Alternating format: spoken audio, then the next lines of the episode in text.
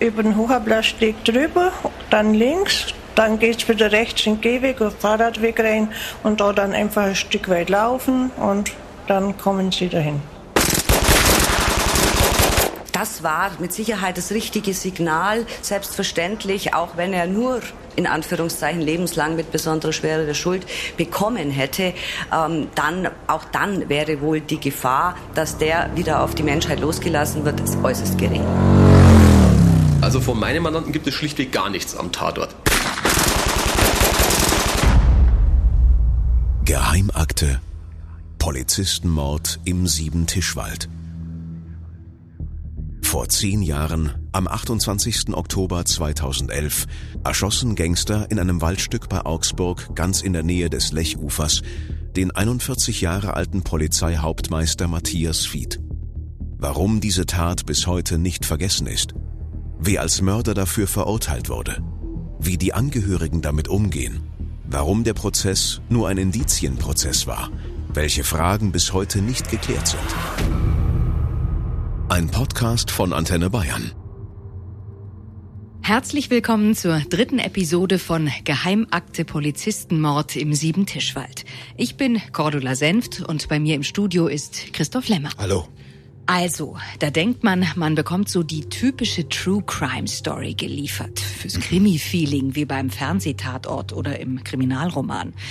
True Crime ist ja sehr populär bei Büchern, im Fernsehen, auch als Podcast. Und es gibt davon ja auch wahnsinnig viele. Und jetzt, Christoph, machst du diese Geschichte über den Augsburger Polizistenmord und hast schon wieder Dinge herausgefunden, die über diese normale Krimisituation hinausgehen. Oh, danke. Ja, Geheimakte Polizistenmord im Siebentischwald. Das ist eine Geschichte, die auf den ersten Blick ja sehr eindeutig aussieht. Ja, genau. Zwei Gangster flüchten vor einer Polizeikontrolle in ein Waldstück. Da gibt es eine Schießerei. Die Gangster töten einen der Polizisten. Ausgesprochen brutal. Der liegt schon auf dem Boden und sie feuern eine ganze Salve aus einer Kalaschnikow auf ihn ab. Sie flüchten zu Fuß. Aber es gibt Spuren, vor allem ein Auto, das ums Eck mit noch warmer Motorhaube parkt und wenig später verschwunden ist. Der Besitzer war früher schon einmal wegen eines Polizistenmordes verurteilt. Dann Gerichtsverhandlung. Alles sieht eindeutig aus. Lebenslange Haft mit Feststellung der besonderen Schwere der Schuld plus Sicherungsverwahrung. Das volle Programm. Keine Chance, jemals in die Freiheit zurückzukommen. Na, aber in der letzten Episode hast du diese Gewissheiten dann doch herausgefordert. Mhm. Es gab keine DNA des Mannes am Tatort, den das Gericht als Haupttäter sieht.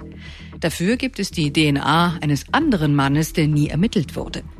Dann gab es keinen einzigen Zeugen, der die Männer am Tatort erkannt hat.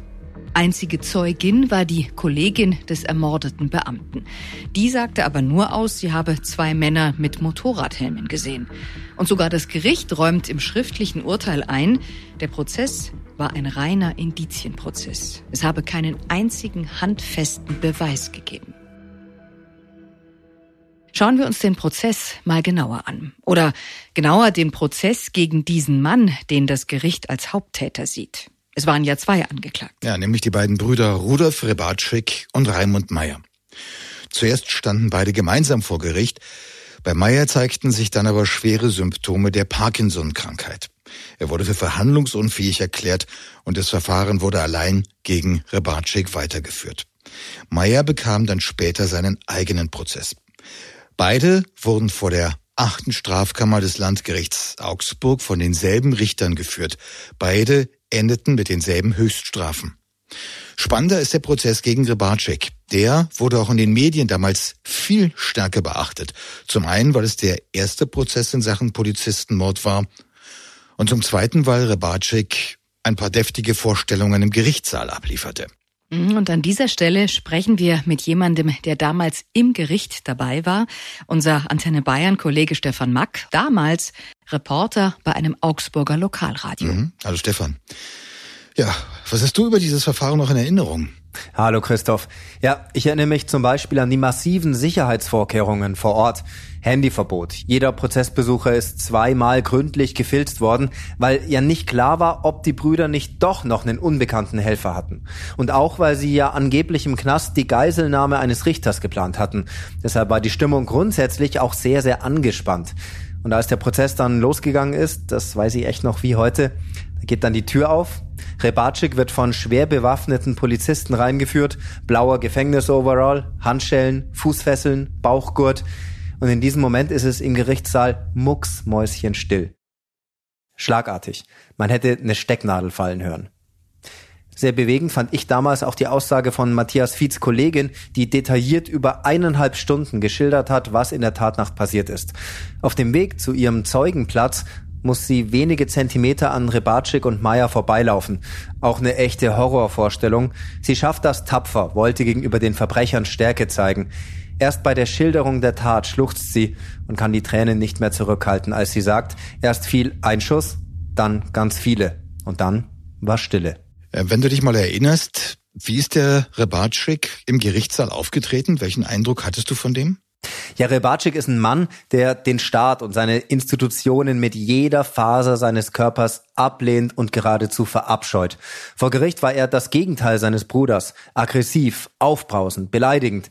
Die Anklage seien Grimms Märchen, der Staatsanwalt ein Drecksack und das Gericht eine Kloake. Er ist auch zum Beispiel nie aufgestanden, als die Richter zur Tür reingekommen sind. Eine Boulevardreporterin hat ihn mal aus dem Zuschauerraum in einer Pause gefragt, warum er denn seine Fußfesseln unbedingt ablegen wolle. Und da hat er zurückgekeift, ja, Faschismus hat in diesem Staat ja Tradition, besonders in Bayern. Das Urteil gegen ihn hat Rebatschik nicht mehr im Gerichtssaal gehört. Er hat so lange geschimpft und wollte unbedingt rausgebracht werden, dass ihn die Polizisten dann abgeführt haben. Der Prozess, der hat sich ja über ein Jahr lang hingezogen mit 42 Verhandlungstagen. Dann am Ende das Urteil. Ja, war das irgendwie überraschend oder zu erwarten? Wie war dein Eindruck im Verlauf des Prozesses? War das so zu erwarten oder wie hast du das damals gesehen? Ja, es war natürlich ein Indizienprozess. Das macht das Ganze grundsätzlich schwierig. Aber dennoch wären andere Urteile als die, die die Richter gefällt haben, eine faustdicke Überraschung gewesen. Eigentlich hat jeder Prozessbeobachter mit genau diesem Ausgang gerechnet. Rebatschik, der Schwerkriminelle, der zum zweiten Mal in seinem Leben einen Polizisten ermordet hat, und Raimund Meyer, der Mann mit den zwei Gesichtern. Vordergründig mit einem bürgerlichen Leben, aber auch ein hochgefährlicher Mann, der auch über Leichen geht. Klare Sache also. Und so wie Stefan das empfunden hat, so haben das mehr oder weniger alle Berichterstatter gesehen. Der Rebatschek hat sich einfach als böser Spitzbube präsentiert.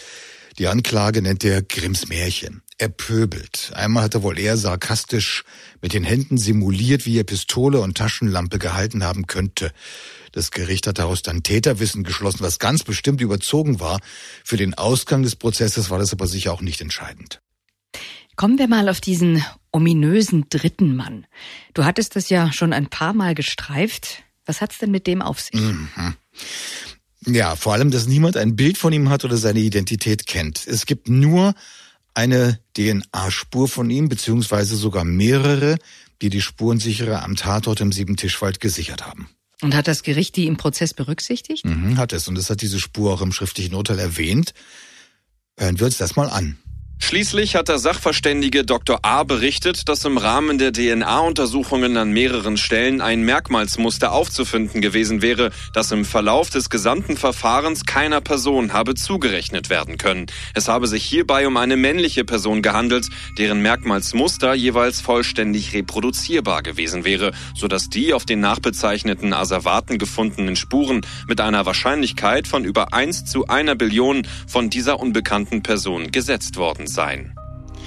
Um das zu erklären, es geht in der Wissenschaft immer um Wahrscheinlichkeiten, die man zahlenmäßig berechnen kann. Und hier also eine Wahrscheinlichkeit von 1 zu einer Billion. Das heißt umgangssprachlich, da war definitiv die DNA eines Mannes am Tatort, von der niemand weiß, wie sie da hingekommen sein könnte. Und was bedeutet das? Naja, das habe ich den Verteidiger von Rudolf Rebatschik gefragt, den Anwalt Florian Eder. Logischerweise den Verteidiger, denn der hat ja ein Interesse daran, dass solche Details untersucht werden. Eder war damals im Prozess noch nicht der Anwalt von Rebatschik. Das ist er erst später geworden, als das Urteil längst gesprochen war. Anwalt Eder hat sich also im Nachhinein seine Gedanken dazu gemacht und das sagt er dazu. Wenn man es jetzt genau nehmen würde, hätte ich zumindest eine DNA von einer unbekannten Person, die bis heute, soweit ich weiß, nicht geklärt worden ist, auch nicht weiter nachgeforscht äh, worden ist. Und wir haben im Umfeld DNA von dem Bruder. Also wir hätten rein theoretisch schon mal zwei Ansatzpunkte plus, weil man sagt, naja, mein Mandant sei es gewesen, aber man hat eigentlich daran gar keine Ansatzpunkte. Wenn man es jetzt so nehmen würde, sind mindestens drei Personen, die in Frage kommen würden. Also vielleicht drei Personen am Tatort. Rudolf Rebatschik, der aber keine DNA-Spuren hinterließ, sein Bruder Raimund Meyer, bei dem die Sache einigermaßen klar ist, denn es gibt von ihm DNA am Tatort und daneben der unbekannte Dritte, der eben auch DNA am Tatort hinterließ. Aber das passt ja nicht zu der Aussage von der Polizistin. Genau, die hat gesagt, sie habe nur zwei Männer mit Motorradhelm gesehen und nicht drei. Vielleicht waren da also auch nur zwei Personen, nämlich Raimund Meyer und der Unbekannte. Aber da war ja auch noch die Sache mit dem Auto, die wir schon in der zweiten Episode dieses Podcasts geschildert hatten. Genau, der silberne Mitsubishi Colt, der Rebacik gehörte, den ein Polizist nur Minuten nach dem Mord ein paar Straßen entfernt mit warmer Motorhaube entdeckt hatte und der dann gleich danach verschwunden war. In dem also der Täter weggefahren sein konnte, nachdem er zu Fuß aus dem Siebentischwald vor der herannahenden Polizeiverstärkung geflüchtet sein könnte. Und doch sagt das Gericht, die Indizienkette sei so dicht gewesen, dass es an der Täterschaft von Rebatschik keinen Zweifel gebe. So ist es. Und dabei spielt wiederum ein Gespräch unter Knastkameraden eine ganz wichtige Rolle. Wie das? Hm. Also die Polizei war auf das Auto vom Rebatschik gestoßen. Sie haben den Mann überprüft und festgestellt, dass er früher schon mal wegen eines Polizistenmordes verurteilt war. Sie bekamen außerdem raus, dass er zusammen mit seinem Bruder Überfälle verübt hatte. Sie durchsuchten Wohnungen und Keller, auch der Tochter von Meyer, einem Schwager und anderen Verwandten und fanden dabei ein riesiges Arsenal an Waffen, Schlossknacker, Werkzeugen, ein Spray mit dem schönen Namen DNA-X, das versprach, DNA-Spuren zu beseitigen, Geldscheine, eingeschweißte Münzrollen, die wahrscheinlich aus Überfällen stammten und noch einiges mehr. Sehr belastend das alles also. Genau, so belastend, dass ihre Bartschek und Meier in Untersuchungshaft steckten und zwar getrennt voneinander. Und dann passierte es eines Tages, dass der Meier beim Hofgang mit einem Knastkameraden redete. Und dieser Knastkamerad meldete sich dann bei der Gefängnisleitung, die wiederum den Kontakt zur Kripo herstellte. Und damit gab es dann ein weiteres Indiz, das für das Urteil gegen Rebatschik eine wichtige Rolle spielte. Und genau darum, weil das eben eine wichtige Szene ist, haben wir sie nachgestellt und spielen sie jetzt ein. So in etwa soll sich dieses Gespräch zwischen Raimund Meyer und dem Mitgefangenen abgespielt haben. So jedenfalls hat der Mitgefangene es ausgesagt. Na? Ja. Alles frisch? Ja, ja. Du sag mal, äh, wie haben die euch eigentlich gekriegt? Ah, das war bloß wegen meinem Bruder. Hä? Ja, mei, der hat sowas schon mal gemacht. Also Bullen abgeknallt. Die haben den auf dem Kieker gehabt und dann haben die den überwacht. Nur darum, wie, wie so einer alten Sache. Aha. Du, sag mal, und, und war das jetzt so? Also hat dein Bruder da im Wald den Bullen erschossen? Ja, und?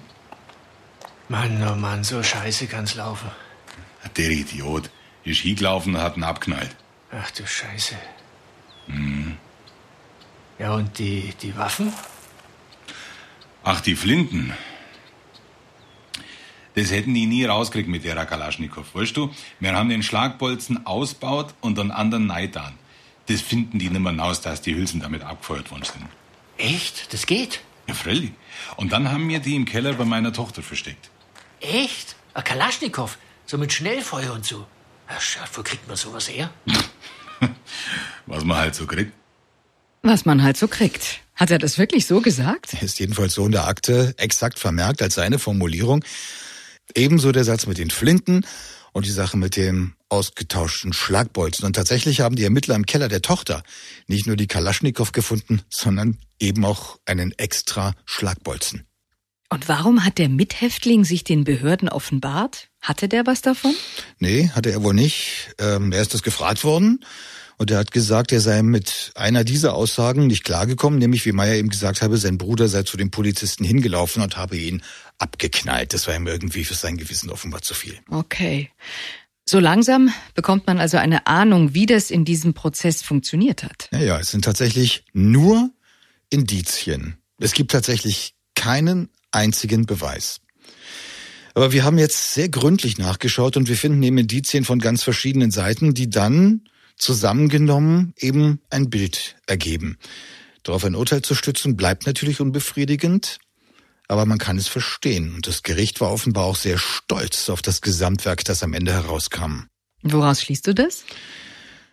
Ja, schon aus einer ja, Äußerlichkeit, nämlich aus der Gestaltung des schriftlichen Urteils. Das ist ein schön gebundener Band, schwarzer Einband, geprägte silberne Schrift auf dem Deckel, ein dickes Werk mit 375 Seiten. So ein Urteil, so gebunden, schwarzer Einband, Silberschrift, hm. habe ich noch nie vorher gesehen. Normalerweise landen die Urteile einfach immer abgeheftet in Leitsordnern. Aber dass ein Gericht extra eine kleine Auflage binden lässt, das ist schon ungewöhnlich. Hast du so einen Band? Ja, steht bei mir jetzt im Bücherregal. Das ist eine richtig schöne Gerichtsreporter-Trophäe. Ja, und Rebartschik sitzt bis heute. In welchem Gefängnis eigentlich? Oh, oh Gott. Rebartschiks Odyssee durch deutsche Gefängnisse, das ist ja fast eine Geschichte für sich. Na dann, erzähl. Okay, naja, zuerst ist er ein Gefängnis in Bayern und dann ist er nach Dietz verschubt worden. Verschubt? Verschuben sagt man, wenn Häftlinge transportiert werden, ist ziemlich unbequem. Zuerst kommen sie in eine Extrazelle und warten auf den Transport. Dann werden immer mehrere Häftlinge für einen Transport zusammengefasst. Und dann gehen die Fahrten immer ja zum nächstgelegenen Gefängnis. Das ist dann Zwischenstation. Und dann warten, bis wieder eine Gruppe zusammen ist und dann weiter bis zur nächsten Station. Und so eine Reise kann in Etappen schon mal ein, zwei Wochen dauern. Okay, und dann also nach Dietz. Und wo bitte ist dies? Das ist in Rheinland-Pfalz in der Nähe von Koblenz. Ein Hochsicherheitsgefängnis nur für Schwerkriminelle. Und da gab es dann tatsächlich auch nochmal eine Begebenheit, die sogar bundesweit Schlagzeilen gemacht hat. Also eine Begebenheit mit Rudolf Rybatschik. Was war da? Also, da war er im Besucherraum, da waren noch andere Häftlinge und hatten Besuch und einer hat dann auf einmal eine Frau angegriffen und mit einer Scherbe auf sie eingestochen und sie schwer verletzt. Rebatschik ist dazwischen gegangen und hat selber auch was abgekriegt, aber das lassen wir vielleicht auch seinen Anwalt erzählen. Na dann. Er befand sich in der JVA Dietz, das ist auch eine Hochsicherheitsanstalt in Rheinland-Pfalz. Und da gibt es äh, Räume, wo man sich treffen kann, also sind so Sozialräume, wo Besucher empfangen werden können. Diese Räume sind so ein größerer Raum mit mehreren Stühlen, muss man sich vorstellen. Und da gibt es auch so eine Kinderspielecke. Und da war es wie folgt, mein Mandant saß in diesem Besucherraum und, und direkt nicht weit von ihm entfernt diese Kinderspielecke. Und da gab es zugleich einen Besuch dieser Besuch, ein Gefangener, auch ein Insasse, der, soweit ich im Nachgang äh, erfahren hat, hat seine damalige Freundin mit, weiß ich jetzt nicht mehr, 30, 40 Messerstichen auf offener Straße getötet, saß da als Inhaftierter, hat Frauenbesuch bekommen. Diese Frau, auch im Nachgang erfahren, ist wohl seine Ehefrau gewesen. Die haben sich über ganz krude Quellen äh, kennengelernt. Also man mutmaßt da wohl über ein äh, Handy, was er hatte und dann Zugang irgendwie zu Facebook und da hat man da geschrieben und was weiß ich alles. Plötzlich sich kennengelernt und dann heiratet man natürlich. Auf jeden Fall kam dieser Besuch von der Dame. Sie hat ihre beiden Kinder mitgebracht, die nicht von dem Inhaftierten waren. Die Kinder haben gespielt und das kam dann in der Verhandlung vor dem Landgericht Koblenz auch raus, haben wohl während die Kinder gespielt gespielt haben, miteinander verkehrt. Das bedeutet, die, der Inhaftierte saß auf einem Stuhl und hatte, kam schon mit einer hat ein Loch in seiner Jogginghose gehabt zu einem bestimmten Zweck und die Dame kam möglicherweise auch mit einem kurzen Rock oder jedenfalls auch so angezogen, dass man relativ schnell den Verkehr stattfinden lassen kann, ohne dass man sich jetzt da komplett auszieht. Das war wohl auch hier der Fall. Und dann war es so, dass der Inhaftierte plötzlich, ich meine, eine Glasscherbe oder rausgebrochene Scherbe eines Tellers oder was auch immer in der Hand hatte und auf seine Frau einstach. Also mehrfach versucht hat einzustechen, hat sie auch entsprechend getroffen. Und jetzt kommt eben mein Mandant, der just um die Ecke saß, äh, springt natürlich auf. Es kam kein Beamter JVA oder sonst irgendwer, der sich dafür interessiert, springt auf und geht jetzt dazwischen. Und wieso hatte der dann plötzlich eine Scherbe? Ähm, wenn es doch ein Hochsicherheitsgefängnis ist? Ja, gute Frage. Also der hat die offenbar schon vorher versteckt gehabt. Der hat wohl schon Tage vorher einen Teller zerbrochen und die Scherben auf dem Klo versteckt. Und als die Frau zu Besuch kam, da hat er sich dann diese Scherbe geschnappt und in die Hosentasche gesteckt. Also das war keine spontane Attacke, sondern richtig geplant. Und Rebatschik ist dazwischen gegangen. Genau. Hat den Mann weggezogen, selber ein paar Schramm abgekriegt und es muss wohl ziemlich lange gedauert haben, bis dann auch Justizbeamte die Szene beendet haben. Na, das ist ja eigentlich ein Skandal. Was sagt denn das Gefängnis dazu? Auf meine Frage gar nichts. Die haben dazu einfach nicht geantwortet. Der Vorfall war ansonsten aber auch vor Gericht. Da ist dieser Mann verurteilt worden und Rebatschik war da als Zeuge. Das heißt, du hast mit der Haftanstalt Dietz selber Kontakt gehabt. Warum? Naja, ich, vor allen Dingen deswegen, weil ich den Rebatschik im Gefängnis besuchen wollte und ihn interviewen. Aber das hat dann irgendwie nicht funktioniert. Nee, also in Dietz, die war noch total unkooperativ. Die Dezernatsleiterin hat sogar behauptet, sie dürfte mir nicht mal bestätigen, dass Rebatschik in ihrem Gefängnis sitzt. Die äh, schriftliche Kommunikation, die ging nur über Papierbriefe. Meine Frage, ob ich E-Mails schicken und bekommen könnte, die hat sie also wirklich geradezu empört abgelehnt mhm. und gemeint, so was machen wir hier nicht. Und nach ein paar Anläufen habe ich dann einen Brief bekommen, da stand drin, dass in Dietz keine Person mit den von Ihnen, also von mir angegebenen Personalien inhaftiert sei. Wie? Ja, der war aus Dietz plötzlich verschwunden. Und das wusste übrigens nicht mal sein Anwalt, der hat es dann von mir erfahren. Ich habe den Rebarczyk dann trotzdem wiedergefunden, nur halt ganz woanders. Der war also wieder verschubt worden. Genau. Und wohin? Nach Bruchsal, also in Baden-Württemberg. Und du hast da wieder versucht, mit ihm zu sprechen. Genau. Ich habe da angerufen, ich habe E-Mails geschrieben. Oh ja, in Bruchsal haben sie tatsächlich E-Mail und Journalisten können auch da das Dezernat anschreiben und bekommen Antworten. Und sie reden am Telefon auch wie normale Menschen und nicht wie Behörden-Zombies, wenn ich es mal so sagen darf. Und tatsächlich hat Rybatschik meine Anfrage auch bekommen. Aber du hast kein Interview mit ihm dabei. Richtig. Er hat dann nämlich einen Herzinfarkt gehabt und darum ging es dann doch nicht. Wie alt ist der Rybatschik jetzt? Der ist 66 und der ist offensichtlich auch nicht mehr in der besten und fittesten Verfassung. Und er bestreitet nach wie vor noch immer, einer der Augsburger Polizistenmörder zu sein. Hat er von Anfang an und tut er bis heute, bestreitet er. Damit sind wir am Ende unseres Podcasts angelangt. Geheimakte Polizistenmord im Siebentischwald. Zehn Jahre ist diese Tat her. Sie hat das Schicksal von Menschen grundlegend verändert. Es war eine außergewöhnlich brutale Tat. Und eine, die für die Beteiligten und für viele Menschen drumherum stärker im Gedächtnis festsitzt als andere Taten. Darum auch diese Gedenkfeier im Siebentischwald. Genau an der Stelle, wo der Polizist Matthias Fied ermordet wurde. Wo sein Sohn dabei war, inzwischen selber Polizist, über 100 ehemalige Polizeikollegen und der bayerische Innenminister Joachim Herrmann.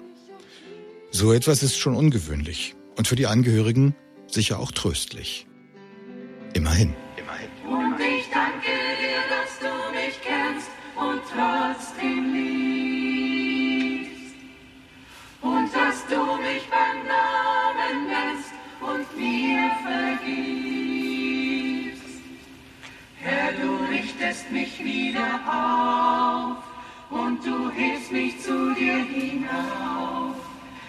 Ich danke dir, dass du mich kennst und trotzdem